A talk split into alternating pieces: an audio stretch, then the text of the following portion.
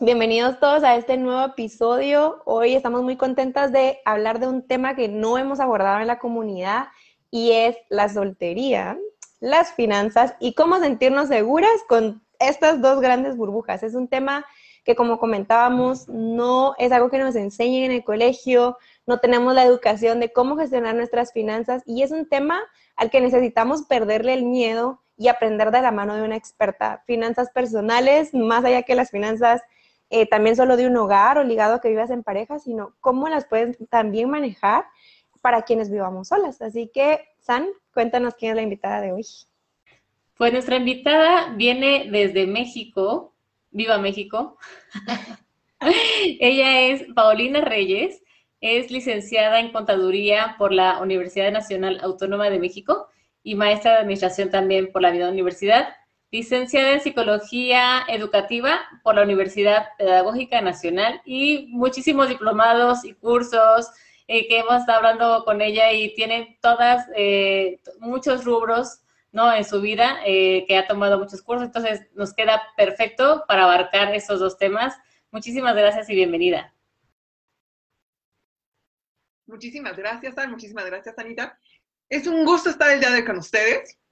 Y antes de realmente arrancar y todo, primero sí es decirles muy buenas tardes, bienvenidas. Vamos a adentrarnos en un tema un poquito escalofriante, la verdad. O sea, la parte del dinero. Siempre el, hecho de decir, tenemos que hablar de dinero, tenemos que hablar de finanzas, se nos hace aburrido, se nos hace tedioso o nos da pánico. Entonces, para poder adentrarnos en ello, me, me gustaría que todas, aquí sí, todos, todos los que estén, todas las que estén, imaginen qué pasaría si el día de mañana ustedes quisieran cambiar de trabajo o se quedaran sin trabajo. O si a lo mejor se cayeran, tuvieran un accidente, ¿qué pasaría en ese momento? Así te, respondo con, con, experiencia. Yo creo que es fatal, ¿no? O sea, aparte de la parte emocional, la económica te da en toditita. Yo creo que es la primera que uno piensa, es como, ¿y ahora cómo voy a sobrevivir? Eh, por ejemplo, pensar que el primer ingreso que generalmente ocupa más, perdón, no el ingreso, el mayor ingreso que tenemos que ocupa más es nuestra renta, ¿no? A lo mejor donde vivimos o la educación de nuestros hijos a las que son madres. Creo que lo primero que piensas es, ¿y ahora cómo voy a pagar ese dinero que suele ser una cantidad grande? ¿Y qué se contestarían? ¿Qué pasaría? O sea, ¿qué pasaría si se quedan el día de mañana sin trabajo? O sea, sin un quinto, o sea, realmente sin un peso en la bolsa. Bueno, peso, euro. ¿Qué tales? Bueno, yo creo que, mira que no sé si ha sido una ventaja el, el haber nacido como en un hogar donde sí nos hablaran mucho de la importancia de eso, porque habíamos tenido carencias, ¿no? En, en la, la, vida anterior de mis padres. Entonces, como que sí nos inculcaron mucho el tema del ahorro. Entonces, para mí, ese ha sido un tema que he trabajado, entonces no tengo tanto miedo de algo porque digamos que tengo mi plan B, ¿no? O sea, obviamente uno no sabe cuánto tiempo va a durar, pero creo que eso también te preguntas. Sí. No, yo estoy completamente al contrario de Anita. O sea, yo ahorrar, o sea, no, no hay forma, no hay forma. Y, más porque justo lo que decías, o sea, justamente me tocó vivir el tema de quedarte sin trabajo. Yo creo que a muchos ahorita estamos en esa etapa de estar buscando trabajo de encontrarlo y apenas empezar a otra vez a agarrar el ritmo en tus finanzas porque hay veces que dices, no sé qué va a pasar mañana, no sé si voy a llegar a la semana, no, no sé si voy a llegar al mes. Y creo que esa, esa preocupación hubiera sido menor si hubiera a lo mejor hecho como Anita de, ahorrar cuando, cuando tenía un trabajo muy estable antes, ¿no? Claro, y esa es una de las partes sumamente importantes, la parte del ahorro. Siempre se nos llega a decir, no, es que tenemos que ahorrar y tenemos que tener como siempre un plan B o un plan Z, o sea, siempre tenemos que tener muchos planes. Pero realmente cuando ya estamos inmersos en la vida, en el día a día de nosotros, no lo pensamos. Llega nuestro ingreso y ¿qué es lo primero que hacemos? Claro, en muchas ocasiones es pagar la renta, pagar el alquiler y después de ahí empezar a pagar deudas, empezar a, pagar a lo mejor algún servicio que estamos contratando, empezar a, pagar cosas que realmente ya, ya son o, eran necesarias. Pero, ¿en dónde quedó entonces esta parte del ahorro? ¿En dónde queda esta parte de, ¿y qué me pasaría a mí? Por aquí están poniendo en el chat. Sí. Que se quedó sin trabajo. Adelante, adelante. No, tú di, tú di, está bien. Que se quedó sin trabajo, pero por fortuna tenía ahorros. Exacto, igual que, igual que con Anita. Le pasó, claro, es estresante. Tiende a ser este momento, si toda la parte caótica, si lo que va a pasar, lo que sentimos, muchas veces nos caemos, nos decaemos y nos quedamos ahí. Pero siempre tenemos una solución y ahí es donde realmente tenemos que ponernos creativas. ¿Qué vamos a hacer o qué podríamos hacer nosotras con esta parte de, ok, me quedo sin trabajo, ¿qué voy a hacer? ¿Me puedo poner a llorar? Sí, cinco minutos. Ya, me paro, me limpio las lágrimas, sonrío a la vida y ¿ahora qué hago? ¿Agarro la tarjeta de crédito? Y es que tenemos tarjeta de crédito. es que no está en cero y está en límite. Se puede. Es que no está Exacto. Entonces, ¿qué podemos hacer también ahí? Pero por otro lado, me pongo a buscar trabajo, ¿en cuánto tiempo voy a tener trabajo? Me pongo a vender algo, me pongo a vender mis cosas. Tenemos que empezar también a ser creativas. Y aquí viene una de las partes importantes. El dinero nos va a dar la seguridad. El dinero no lo es todo en la vida, no. Pero nos va a dar esa seguridad. Y nosotras, siendo mujeres, obviamente sabemos, y es a nivel mundial, creo que son muy pocos países donde sí está esta parte de que a las mujeres se les paga igual que a los hombres, es muy, muy poco, pero nosotras al momento de que somos mujeres, somos solteras, porque somos solteras a pesar de que estemos con alguien o, o no estemos con nadie, o sea, seguimos siendo solteras. ¿Por qué? Porque necesitamos ser independientes. Somos esas mujeres independientes que no necesitamos que alguien más nos venga a rescatar. Es como esta, estos libros que de repente leímos y vimos las películas, las princesas que tienen que rescatar. No, realmente nosotros somos nuestro propio príncipe. O sea, realmente ese dinero que necesitamos o esas cosas que nosotros hemos ido haciendo, eso va a ser lo que nos va a salvar. Ese va a ser nuestro salvavidas, nuestro bote, nuestro avión, como lo quieran poner. Eso es la forma en cómo nosotros lo tenemos que manejar. Y aún estando con pareja, estando solas, siendo mamás, estando en cualquier punto, seguimos siendo solteras. ¿Por qué? Porque necesitamos seguir siendo independientes. Necesitamos seguir trabajando para nosotros. Y no me refiero a que vayan a ganar mucho más que su esposo si es que tienen esposo, o a que ahora vayan a querer ser millonarias, se vale. ¿Sí? Pero siempre es buscar, primero, que ustedes estén tranquilos, que ustedes estén a gusto con lo que están viviendo y con lo que están percibiendo. Que no, que nadie les pueda decir, ¿sabes qué? O sea, no te puedes comprar esa bolsa porque no es tu dinero. O sentirse mal por comprarse algo porque no es un dinero ganado. Entonces también ahí es donde tenemos que empezar a vincular el dinero. Y, de acuerdo a todo esto, ¿qué sienten ustedes cuando escuchan la palabra dinero? Para ustedes, ¿qué les hace ruido el dinero? Yo sí creo que tiene una connotación negativa a veces. Es como una palabra fuerte, ¿sabes? Como si tuviera que pensar en un tono al oír dinero es como que grita. Sería esa la personalidad que le doy. Como siento que es algo fuerte, tabú, delicado, porque ahora que te escuchaba también pienso, ¿qué tal si tu decisión fue cuidar a tus hijos? ¿Cómo logras esto que tú decías, como de seguir siendo independiente? Porque pues a lo mejor el, la mejor escenario era que tú te dedicaras a tus hijos, pero no tienes un ingreso. ¿Cómo Eso es lo que se me viene a la mente ahorita con lo que decías y con la palabra. No sé, San, a ti.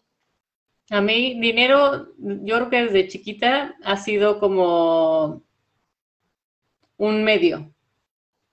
O sea, como que siempre es de, si tengo dinero puedo hacer algo más. Y entonces eso es tranquilidad. O sea, como dices, o sea, yo creo que para mí últimamente, o sea, ha sido mucho más el tema de, estabilidad. Claro. Y ahorita vemos qué nos ponen por acá. Pero exactamente, el dinero debería de ser una seguridad. Es esa parte o esa forma que nos va a dar una tranquilidad para poder estar, vaga la redundancia, tranquilos. O sea, ¿por qué? Porque tengo dinero, si pasa algo, aquí está. No me necesito preocupar de más. Pero claro, ¿qué pasa, por ejemplo, cuando nosotros dependemos de alguien más o los demás dependen de nosotros. Pueden ser a lo mejor hijos, pueden ser a lo mejor sobrinos, a lo mejor prestamos dinero, o sea, estas cosas que hay una dependencia económica, ya sea de nosotros o de alguien más hacia nosotros. Aquí, otra vez, es buscar la mejor solución para que todos estén de acuerdo con esa parte del dinero. O sea, ¿qué saben del dinero? ¿Qué sienten con respecto al dinero? Cuando hay niños pequeños en casa es exactamente lo mismo, empezar a enseñarles el dinero. Y no me refiero solamente a ponerlos a jugar Monopoly. No, también es válido y es muy bueno, pero sino qué es el dinero, cómo se gasta el dinero. Entonces también el ahorro, empezarles a, enseñar desde pequeños, existen las alcancías. No sé cuántos de aquí ahorren realmente en una alcancía o tengan una alcancía. Habrá quien ahorre a lo mejor porque hay muchas tarjetas, que de repente tienen también una parte para poder estar ahorrando o poder estar invirtiendo. también son esos números que vamos necesitando ir vinculando. Entonces, ¿cómo podemos decirnos a nosotras qué es el dinero? así una estabilidad, a lo mejor un grito, a lo mejor una persona que nos viene y nos asusta, puede ser. Pero viene todavía más profundo. ¿Qué sienten con la palabra dinero? Sí, si estás bien, sientes como tranquilidad, tal vez como decía San, como si ya tienes un trabajo, puedes sentir paz, pero si no, sientes caos, miedo. Exacto. O sea, dinero, si lo tengo o no lo tengo. La pregunta es esa. ¿En qué, contexto? Ok, y son esos, esos caminos, así como en Alicia en el País de las Maravillas. Ese caminito, ¿tengo el dinero o no tengo dinero? Por acá también nos dicen que paz, claro. El momento que lo tenemos es la paz, pero el momento que no lo tenemos es el caos. Pero ¿qué pasa cuando lo tenemos, pero realmente ya no es de nosotros? Todo ese ingreso que entró ya no nos pertenece. Ahí que se siente. Vacío. Desesperación. Puede ser hasta fatiga, de que realmente ya calcularon todo lo que se tiene que pagar y ya se fue todo el dinero, como si hubieran puesto a trabajar al dinero tanto, pero ustedes no se quedaron con nada. entonces, ¿para qué hice tanto? O sea, estuve como el hámster, corre y corre y corre en la rueda, ¿y qué hice con ese dinero? O sea, ¿me sobró algo? Y aquí viene como ese cambio de paradigma que realmente no necesitamos o no deberíamos empezar a buscar que nos sobre, sino desde que entra el primer ingreso, necesitamos desde ahí empezar a separar. ¿Cuánto vamos a separar? ¿Cuáles van a ser estas cositas? Eso es lo que vamos a ir platicando. Y por aquí nos dicen tranquilidad de satisfacer nuestras necesidades. Si no lo tenemos, angustia por no poder suplirlo. Claro, esas angustias. Y regresamos, podría ser hasta el tema de la vez pasada, que hablábamos de esta ansiedad, también el mismo dinero empieza a causar ansiedad, empieza a causar estrés, porque es ese desgaste, esa fatiga de, ok, ¿qué va a pasar? Y empezamos a pensar los peores escenarios. O sea, casi, casi ya estoy homeless, o sea, ya estoy sin casa, ya estoy sin techo, me estoy viviendo en la calle porque no tengo ni un quinto para pagar el alquiler. Entonces, son estas cuestiones que también, ¿qué hacemos? Sí, primero, pues tratar de calmarnos, ok, sí, ya pasó, y ahora, ¿cómo lo voy a solucionar? Siempre es preguntarnos los cómo. ¿Cómo voy a solucionar esto? ¿Por qué no pude? ¿Por qué sí pude? No. ¿Cómo voy a solucionar esta parte? Entonces, ahí es donde realmente nosotros podemos ser creativas con lo que estamos haciendo. A lo mejor se nos ocurre un negocio. Ok, ¿cómo vamos a tener ese negocio? ¿Cómo vamos a alimentar financieramente, claro, a ese negocio? Por medio del trabajo en el que tengo, por medio de este trabajo que ya no me gusta, ya no, ya no me vibra estar aquí, pero estoy aquí ¿por qué? ¿Por el dinero solamente? Es válido. Pero hay que buscar también esa, esa nueva fuente de ingreso. Y para todo esto necesitamos, desde el principio, cualquier ingreso que entre, así haya sido que nos encontramos en la calle un euro, nos encontramos en la calle una moneda del tamaño que sea, un billete, lo que sea, desde ahí, o sea, apartar una parte. ¿Qué tanto? O sea, muchos financieros llegan a recomendar un 10%, pero eso tiende a ser mucho para muchas personas. Imagínense, o sea, de 10 euros le quitan y entonces ya tienen que ahorrar un euro. Sí, pero esos 9 euros te alcanzan para pagar lo que ibas a comprar. Ya no tanto. Entonces ahí también es a irlos ajustando a, a la situación de cada uno. Y para ello, ustedes le ponen el punto. O sea, puede ser un 1%, puede ser un 5%, puede ser un 0.5%. O sea, cada quien va haciéndolo, pero eso desde que entra. Entra el primer ingreso y luego, luego se desaparece. Eso ya no les pertenece, en teoría, a ustedes. Más bien, eso ya no lo van a poder gastar. Y lo apartan a lo mejor en una alcancía, a lo mejor lo dejan en otra tarjeta, pero una que no la use. O sea, que realmente no sea esta tarjeta que están utilizando a lo mejor para las compras o para el súper o para otras cosas. Entonces, ahí sería como uno de esos puntos para ir empezando a ahorrar o ir empezando con esta nueva práctica ahora del ahorro. Pero, ¿qué pasaría si ustedes ahora ya están ahorrando, no sé qué, y de repente dicen, sí, me quiero ahorrar más. ¿Cómo lo voy a hacer o cómo voy a empezar a ahorrar un poquito más? Bueno, ahora sí, viene mucha más disciplina. Al principio empezamos, ustedes le ponen el número, porque aquí todos son números, los números son bonitos, se acaban, respetando los números, una cuando es contadora, digo, es muy bonita, es muy divertida, pero hay que saber leer los números, que eso es lo bonito. Los libros nos cuentan realmente cómo estamos. O nos cuentan también si nos sentimos angustiados o si no nos sentimos angustiados. Por eso en la contabilidad llegan a ver también estos números rojos, son angustiados. Estos son los números angustiadísimos porque pues no quieren estar rojos, quieren estar en verde, quieren estar en negro más que nada. ¿Por qué? Porque es ese dinero que ya no, que no es de ustedes y que están pidiendo prestado. Entonces son todo, todo ese excedente que ustedes tienen para estar pagando lo que deberían de pagar sin necesidad de pedir más. Entonces también ahí es irnos cuidando un poquito de esos números rojos. Entonces, y es cómo leemos también nuestras finanzas. Y otro de los puntos importantes es ver cuánto ingresa en nuestra cuenta. ¿De dónde vienen esos ingresos? Si a lo mejor tenemos una beca, que bueno, ahorita se han caído muchos con todo esto de la parte de la pandemia, pero si tenemos alguna beca de estudio, si estamos becados por nuestros papás, si a lo mejor nosotros estamos en un trabajo, si tenemos cinco trabajos, si tenemos a lo mejor una tarjeta de crédito y estamos viviendo con ello por un tiempo, no sé. O sea, son muchas situaciones que, claro, las podemos ir platicando, pero en general es primero ese rubro. O sea, poner cuáles son nuestros ingresos, de dónde estamos percibiendo y de dónde está llegando a nosotros ese dinero. Saber de dónde y saber cada cuánto y cuánto. Eso es importantísimo. Cuánto nos llega. Y ya después de ahí, saber en qué estamos gastando. Y esto háganlo como ejercicio diario diario, diario, diario. Al fin del día, o sea, exactamente ya cuando no se va a ir a la cama antes, ya acaban de cenar, a lo mejor agarran una hoja, empiecen con una hoja, ahorita también les doy algunas aplicaciones, pero empiecen en una hoja, es mucho más sencillo, hasta una servilleta funciona. Entonces agarran una hoja, una pluma, lápiz y todo lo que gastaron en ese día. Desde que me levanté, ¿en qué gasté? Hay personas que a lo mejor tuvieron que salir por un cigarro, a lo mejor tuvieron que salir por un café, por un jugo, a lo mejor pidieron desayuno, a lo mejor el transporte, diferentes cosas. Entonces, ahí, desde ese momento, ¿en qué gasté? Y vayan recorriendo todo su día. ¿Qué hice? Ok, ¿y en qué gasté? Caminé, gasté, no, ok. Caminé, ah, pero es que me compré un helado porque lo vi por ahí. Ay, pero es que también me compré a lo mejor por aquí otra cosa. Ay, es que me metí a la tienda. Ok, todo, todo, todo, vayan, vayan teniendo. Por acá nos dicen el control en Excel. Es buenísimo.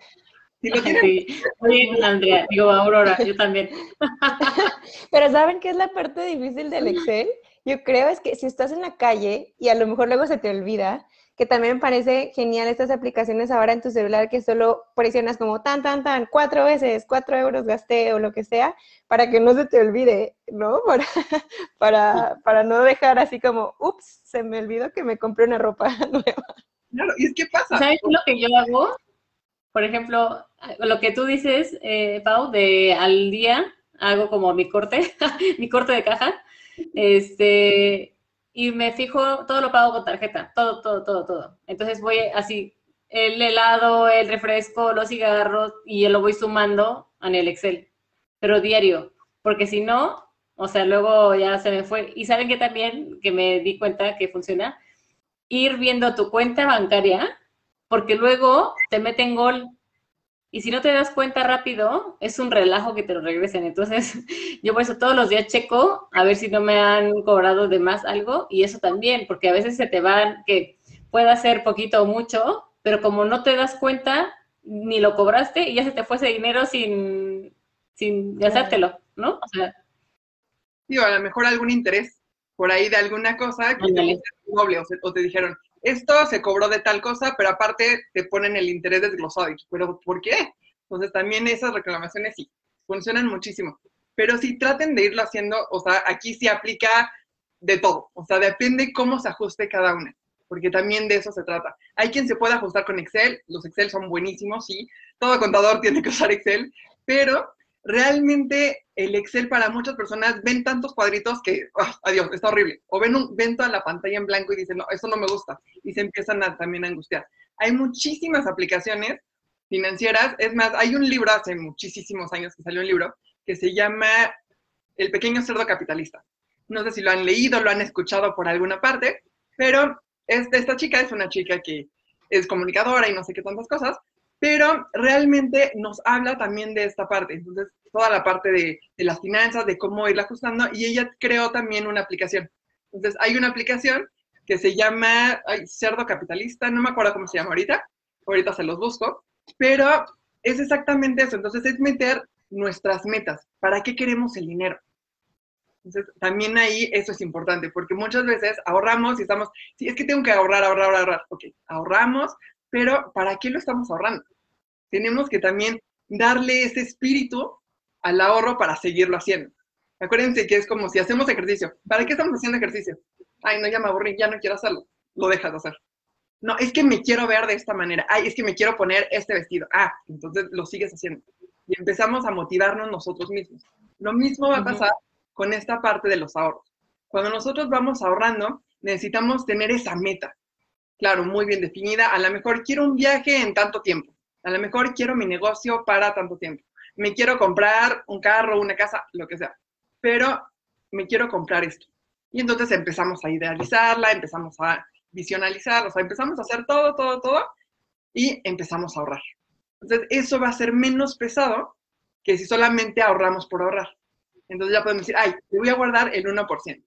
Adelante, Ana, ¿ibas a decir algo? Sí, es que sabes que me, me, vinieron dos pensamientos a la mente porque no sé quiénes pueden estar escuchando el episodio y digan, bueno, a lo mejor yo no tengo un ingreso y cómo puedo ahorrar. Entonces, ¿cómo lo voy a hacer? Y creo que en algún, en algún libro leí que no precisamente también dependes de que tengas un ingreso para poder ahorrar, sino, por ejemplo, tú tienes, no sé, la manutención que por alguna razón recibes.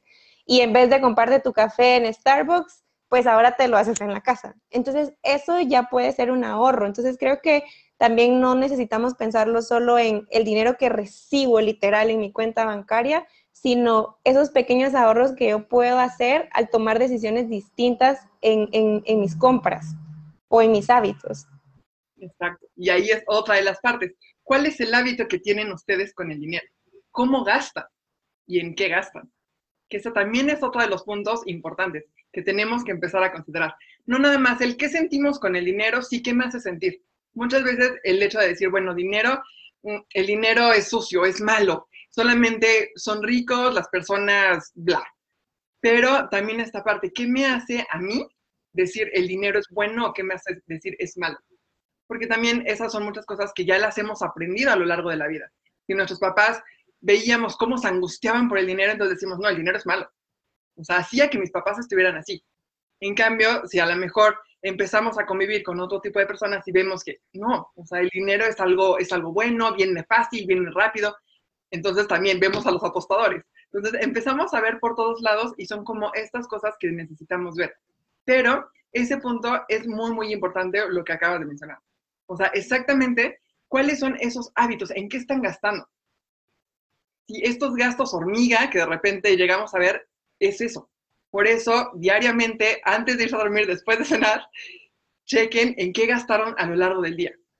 Acaban ese día, ya, lo guardan muy bien, ya hice mis cuentas, ya hice corte de caja el día siguiente. Y exactamente viernes o sábado o domingo, o sea, ya fin de semana, hagan el cálculo de todo. ¿En qué gasté? Ok, ¿qué me podría haber ahorrado? ¿Qué de esto realmente necesitaba y qué de esto no puedo prescindir de ello? O sea, ¿qué no puedo dejar de pagar? Claro, el transporte, por ejemplo. Pero a lo mejor si está muy, muy cerca, pues, ok, no lo necesito. Pero ¿qué tal también cuando se nos hace tarde y es toda la semana? Se nos hace tarde y entonces pedimos un taxi. Entonces ahí también es un gasto que realmente no es tan necesario. Entonces ahí también podemos recortar ese gasto. Es decir, ok, una vez a la semana puedo llegar tarde. Me doy chance de llegar una vez a la semana tarde. Pero los demás días me voy a ir en transporte, o a lo mejor hasta me puedo ir corriendo, a lo mejor puedo tener una bici. Empezamos a pensar más allá. Por eso les comentaba al principio que hay que ser muy creativos, muy creativas, para poder ir vinculando realmente nuestras finanzas y haciéndolas fuertes. Para pudiendo agarrar completamente nuestras finanzas y decir, ok, esto es lo que ahorita tengo, lo que ahorita estoy creando y lo que ahorita creé. A partir de aquí, ¿cómo voy a solucionar y cómo voy a llegar a donde quiero estar? Claro, ese qué quiero, dónde quiero estar, es buscarlo entre ustedes. cuál es mi meta. Mi casa, mi carro, un viaje, irme a otro país a vivir, estudiar en otra parte del mundo, salirme de casa de mis papás, salirme de estar con mis roomies, no sé.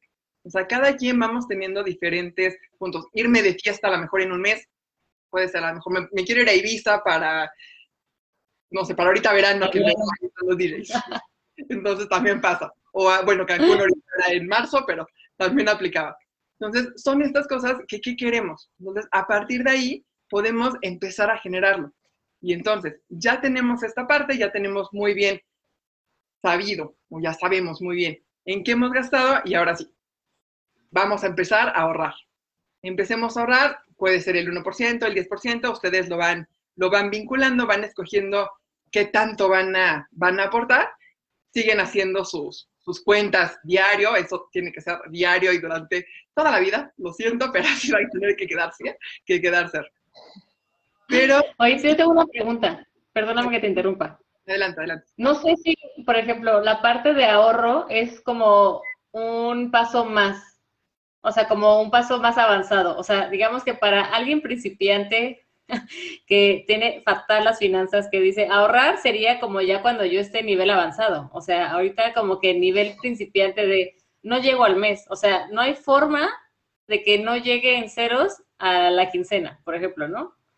O sea, ¿qué podría hacer esa persona para empezar? Déjate tú ahorrar, llegar, o sea, cubrir realmente con el mes o con la quincena. ¿Cómo podría empezar a ajustar eso?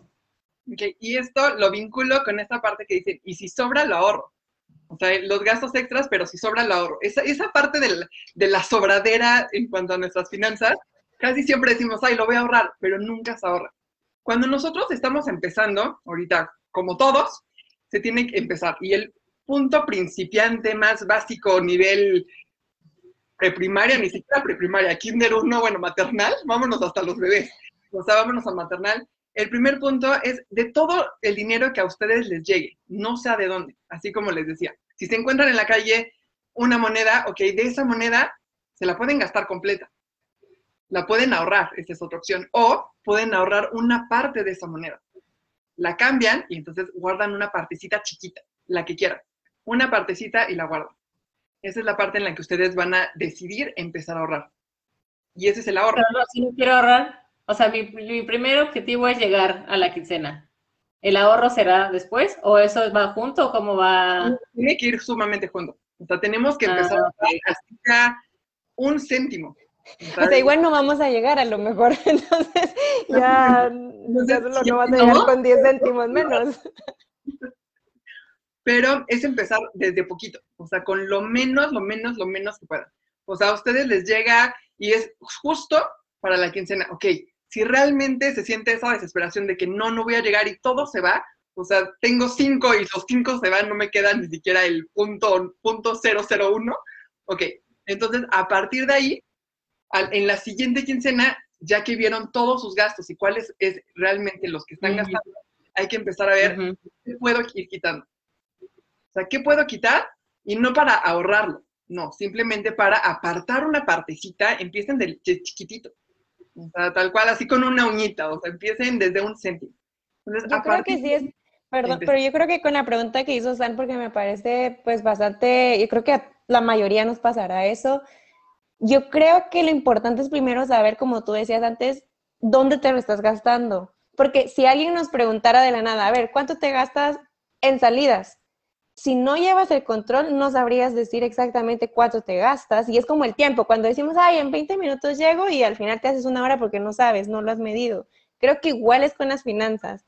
No podemos ni saber qué podemos hacer si ni siquiera conocemos, porque a veces le tenemos miedo a entrar y a pegarnos el susto, que el 60% del salario a lo mejor nos lo estamos gastando en comer afuera. Que, por ejemplo, a mí me pasó en algún momento que no me daba cuenta, porque uno dice, ah, es algo 10 pesitos, 20 pesitos, y cuando miras es un montón de dinero. Entonces creo que ese sería el primer paso para, para la pregunta de dar como de si estás así en kinder, empezar a llevar control, para al menos darte cuenta y ya después decir, vale, ahora voy a ahorrar en, en salidas.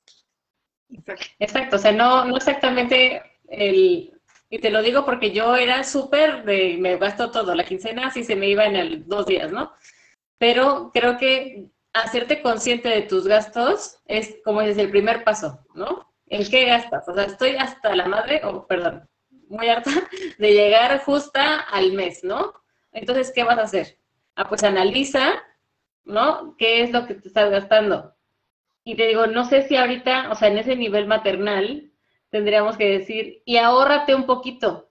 Pues no, porque no lo vamos a ahorrar, ¿no? O sea, porque tienes que cubrir lo demás y tienes que empezar a quitar cosas, aunque te duela, para que puedas alcanzar a llegar al mes y no sientas que estás ahorcada, o sea, que a lo mejor llegues con tantito, ¿no? A la quincena. Exactamente. Entonces, ese es como el primer, el primer paso. O sea, ok, si pudieras, o sea, adelante. Pero al principio sí es eso, o sea, empiecen, empiecen un día. O sea, con un solo día empezamos y de ahí empecemos a convertirlo en hábito. Digo, acuérdense que cualquier cosa se convierte en hábito después de 21 a 30 días, de hacerlo diario. Entonces, todos los días, acabando de cenar, agarran su cuaderno, agarran su hoja y pongan, ok, ¿qué, ¿en qué gasté? Si realmente tienen algo y de repente en la, a medianoche o al día siguiente se acuerdan, ay, es que también gasten esto, lo ponen. Si la quieren llevar todavía mucho más, así como están, están las aplicaciones, que les digo, hay muchísimas aplicaciones. Se llama Mis Metas, una de las aplicaciones se llama Mis Metas PCC, o sea, Pequeño Cerdo Capitalista, PCC. Entonces, ah. este punto, esa es una. Tenemos el Money Manage, que ese es el que yo uso a menos. A mí me gusta muchísimo. El Excel sí es bueno y todo, pero de repente dices, eso, ese es el vaciado en la computadora. Pero de repente dices, no, el taxi o el Uber, porque gasté de aquí a acá y de repente no sabes cuánto salió. ya. Lo, pones en este momento antes de que se te olvide, porque luego utilizas otra cosa. Entonces, también ahí son estas cuestiones en cómo podemos ir poco a poco conociendo. O sea, otra vez, empezamos, yo creo que como en cualquier lado, a conocernos otra vez. Qué estoy gastando, por qué estoy gastando, para qué me está funcionando, los hábitos que tengo con el dinero y en qué podría mejorarlos y cómo los podría ir vinculando para que los lleve o me ayuden a llegar a donde quiero estar. pero, pero también con ese porcentaje que tú dabas de referencia de cuánto ahorrar, ¿cuál sería también este porcentaje de cuánto usar para ponerle una meta? Porque, por ejemplo, si tú ahorras para irme de viaje, pero si luego te gastas todo el dinero en el viaje, otra vez vuelves a quedar como al principio. ¿Habría alguna regla o alguna recomendación de, a ver, de lo que te ahorres, gástate en, en, algo, un 10%, un 20%, un 30% y el resto síguelo teniendo como tu plan B o, o vuelve a empezar de nuevo? es que aquí los ahorros van para cosas. O sea, uno de ellos y el importante, digo, todos son importantes, pero uno y el que nos va a dar más motivación es ese. O sea, ese es el primero y es como el principal. Muchas veces, y aquí ese es como plan con maña, cuando ya lo ahorramos y cuando ya tenemos el dinero para tal proyecto, no nos lo gastamos. Porque por tanto que nos costó llegar a eso, ya nos usamos para ello. Lo destinamos a otra cosa y no nos lo gastamos. Entonces ahí es. A mí me ha pasado eso. es que cuando vas de céntimo en céntimo o de 10 en 10, de repente ok, necesito llegar a ello. Pero claro, hay veces que se meten otras cuestiones y dices, no, no, no, sí lo necesito, quiero eso y adelante. Pero la mayoría de las veces tiende a pasar eso. Ese es un ahorro, pero existen muchísimos puntos para ir ahorrando. Este es como el básico y es como el primer nivel.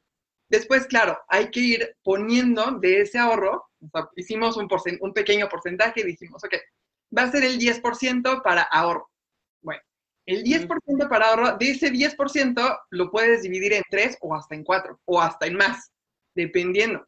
O sea, si tengo 10 pesos ahorrados, que los ahorro cada mes, ok, eso lo voy a dividir a lo mejor en 5. Entonces ya me tocan dos para cada uno y entonces uno va a ser importantísimo la salud necesito ahorrar para mi salud. ¿Qué pasa si mañana me caigo? ¿Qué pasa si mañana lo que sea? Eso es uno, la salud. Otro, para el futuro. Y aquí es algo que también realmente nos falta muchísimo, la cultura hacia futuro. Nosotras como mujeres, y aquí nada más es como ponérselos un poquito, espero, espero no se asusten tanto, pero nosotros en seguros somos muy caras, excesivamente carísimas. Ser mujer año tras año va siendo más caro para un seguro. Entonces, contratar un seguro es caro, sí, pero ayuda, estamos más tranquilos, nos da una tranquilidad y una seguridad.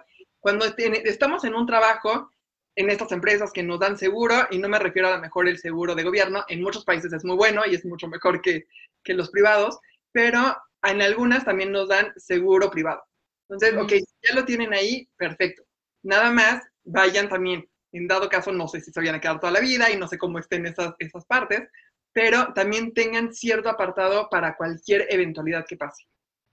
Puede ser ya los que tengan hijos, los que tengan mascotas, los que tengan a ustedes mismos. ¿Qué tal? Y de aquí vámonos con a lo mejor las que realmente no, no tienen a lo mejor hijos. ¿Qué pasaría si de repente se rompe algo de la casa? ¿Cómo se paga?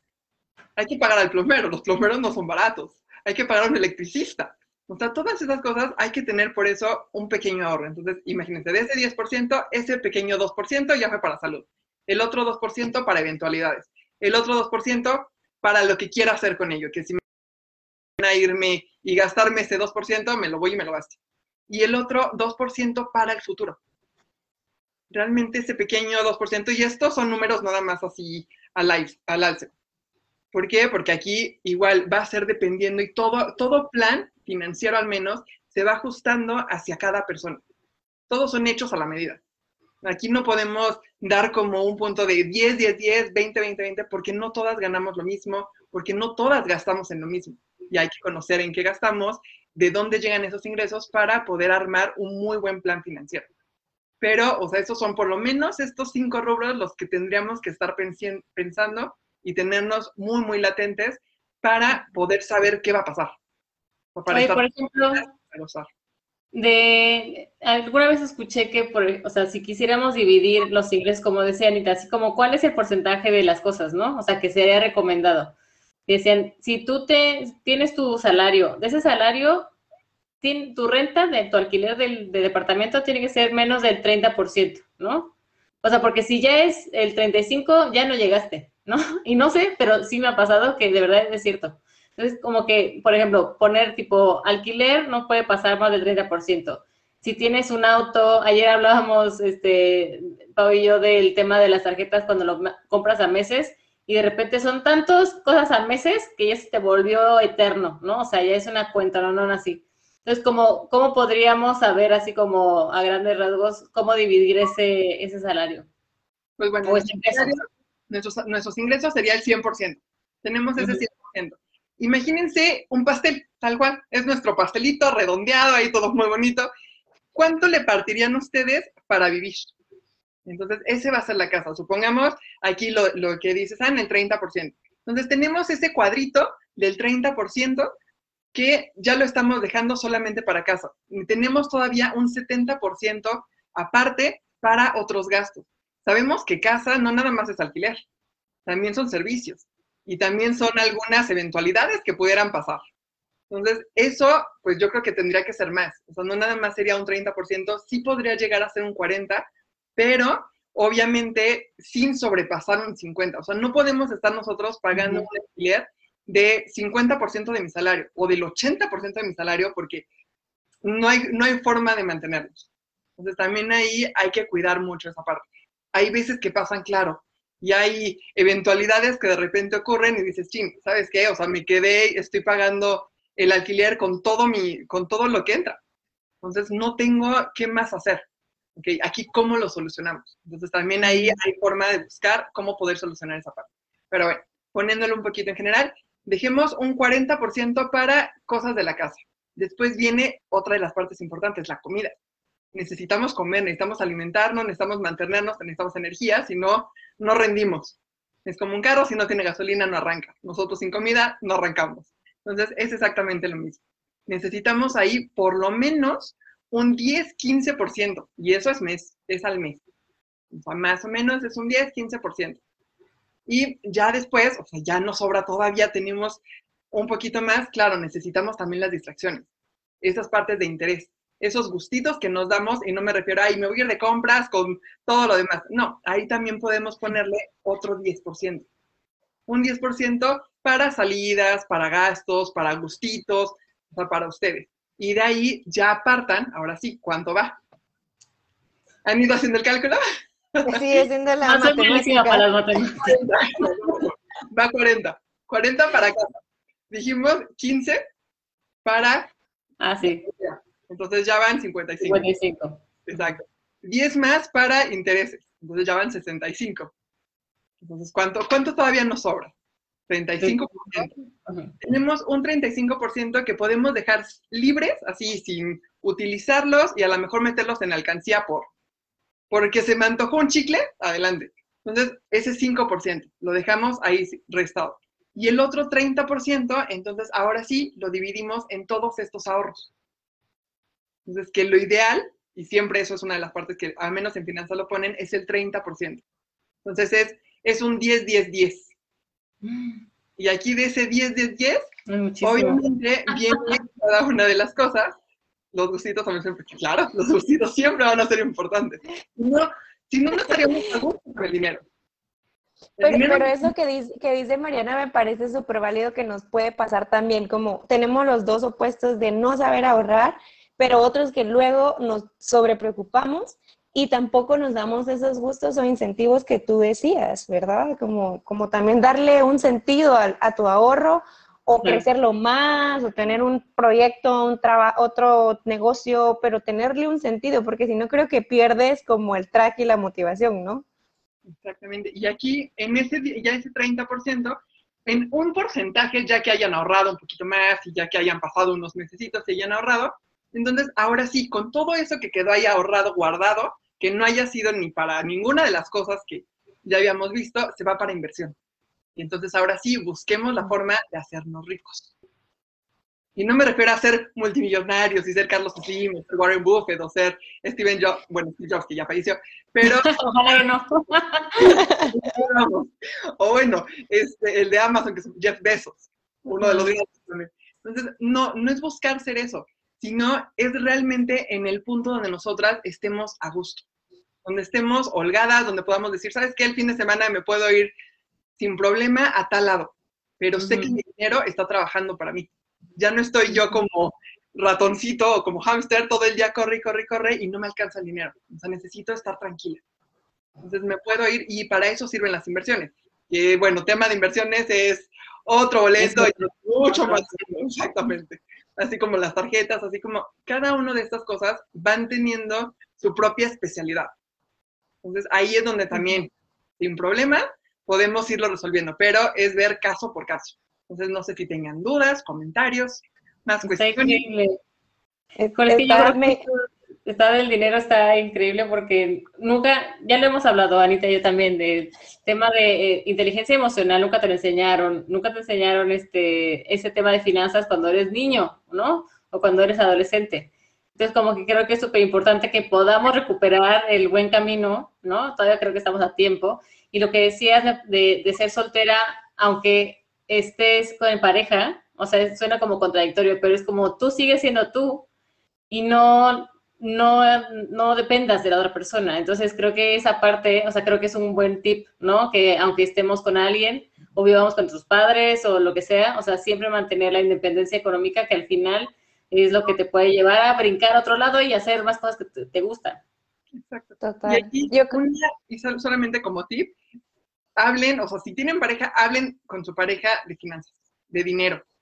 O sea, que los dos estén por lo menos en el mismo punto por lo menos. Y ya, los que no tienen pareja, que los solteros, ahora sí, no forever alone, no vamos a estar forever alone, pero a digamos, pero realmente no se sientan presionados, o sea, porque otra persona gane más dinero.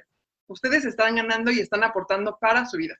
Entonces, esa es una de las partes Perdón, Anita, adelante.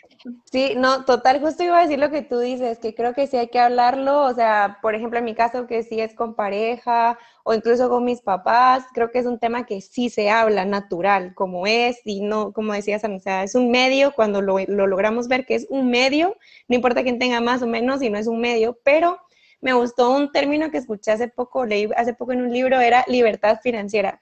Y me encantó como pensarlo así porque al final, ¿cómo puedo saber cuántos meses de libertad financiera tengo, por ejemplo? Entonces, el hacer el ejercicio que tú nos decías, sumar todos los gastos que yo tengo en un mes. Ah, bueno, más o menos me gasto cada mes esto. ¿Y cuánto tengo de ahorro? Y cuando lo divides, ya tienes una idea de, tengo cinco, seis, siete meses y eso te da una paz que dices, en temas de pandemia y lo que pasó el año pasado, ok, si me despiden, al menos tengo cuatro meses de libertad financiera, cinco meses para buscarme otro trabajo. Entonces creo que verlo así también nos motiva para decir, bueno, me voy a sentir en paz, ¿sabes?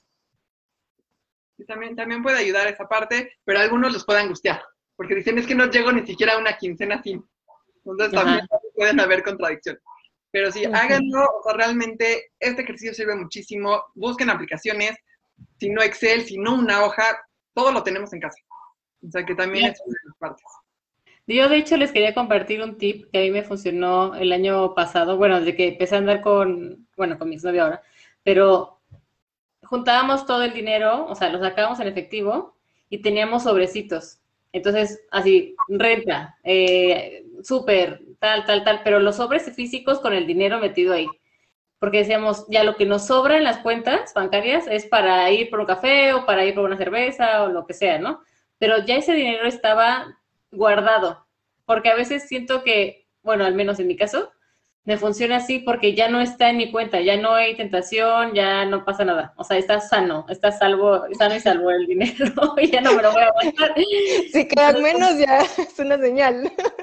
Ajá, entonces como que digo, ahí está y ya no lo voy a tocar, ¿no? Entonces, porque hay veces que te cobran, por ejemplo, los gastos de servicios o yo con mi perro las croquetas y así, no, no siempre es el primer día de tu quincena. O sea, es como el 12 o el 13 y para ese, para ese día ya se te fue la mitad del salario, ¿no? Entonces, como que si lo sacas desde el primer día que te llega, o sea, lo, lo destinas a otro, a tu bolsita, a tu sobrecito, ya lo dejaste ahí y ya no tienes la angustia de que no vas a llegar a comprar o a pagar un servicio que te lo cobran casi a final de mes. O sea, porque eso me pasaba mucho en México y era una angustia fatal porque no te das cuenta y te lo gastaste ya. Y la verdad es que también ayuda, hay a quien le ayuda mucho tener el dinero en físico, porque lo estás sintiendo, estás tocando el dinero. Si no, lo tenemos en la tarjeta y es algo que es virtual. El dinero se convierte en virtual. Entonces, ¿cuánto tengo? Pues no sé. ¿Cuánto he gastado? Ni idea y tengo que pagar esto, así lo pago. Pero realmente no estamos tan atentos de saber qué es el dinero. Entonces, eso sí, o sea, el, el, tocarlo, el palpar el dinero también ayuda. Los sobrecitos es buenísimo, también es, es otro, una muy, muy buena recomendación. Si también hace algunos años había hecho eso, ya tampoco lo hago, porque ahora en apartados, en la cuenta, o sea, literal, en mi cuenta le pongo apartado para tal, apartado para tal. Entonces tengo millones de apartados y voy metiendo el dinero ahí directo. Entonces también eso, eso también funciona bastante. Son como sobrecitos, pero dentro de la misma cuenta. Sigue siendo ah.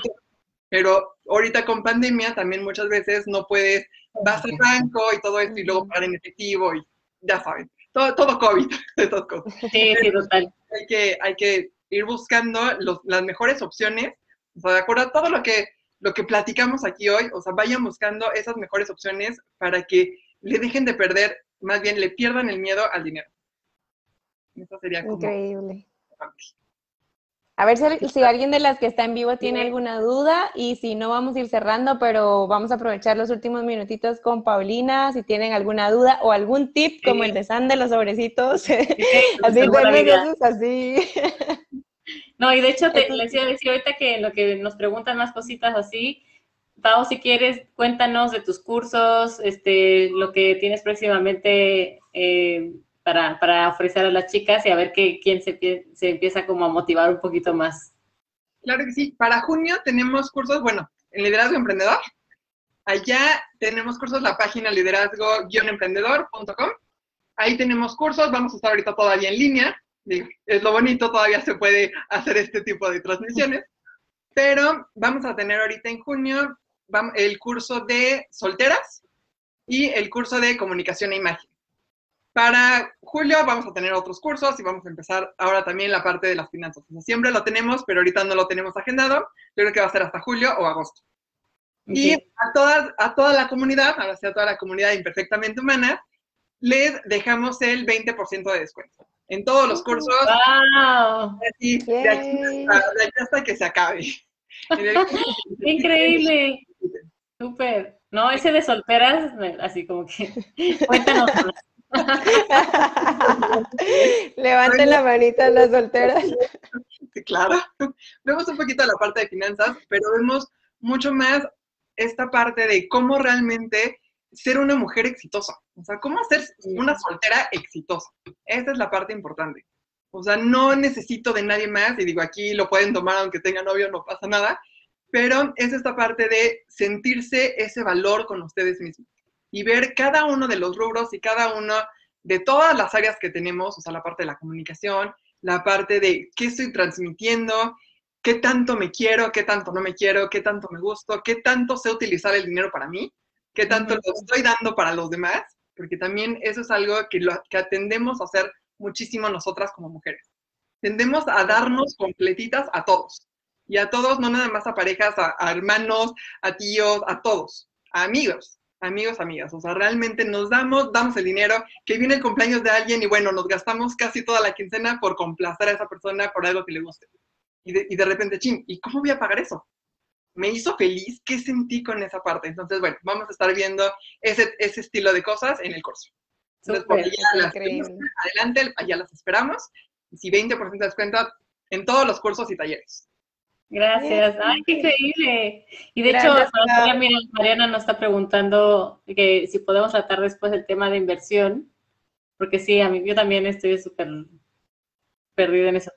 Eh, y dice, yo ahorro un poco en la Afore, así no lo toco. Sí, como que hay muchas, muchos tips. Súper, Mariana. Bueno, chicas, pues muchísimas gracias. Gracias, Paulina, por tu tiempo, por haber hablado con nosotros de este tema, pues un poco tabú, pero que seguro que nos deja bastantes tips para empezar, ya sea desde kinder o si ya estamos pues graduándonos, pero a seguir, chicas, donde sea que estemos, independencia financiera súper importante para nuestro futuro, nuestra salud mental y nuestra paz. Así que de mi lado, gracias a las que nos acompañaron en vivo y gracias a ustedes, chicas.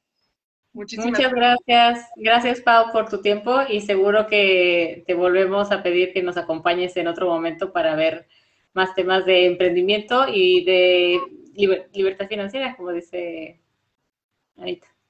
Claro que sí, muchísimas gracias por haberme tenido el día de hoy, por esta invitación. Es un gusto y yo fascinada cuando quieran regreso. Super. Muchas gracias. gracias. Besitos. Feliz noche, San. Feliz tarde a todas. Feliz noche. gracias. Bye.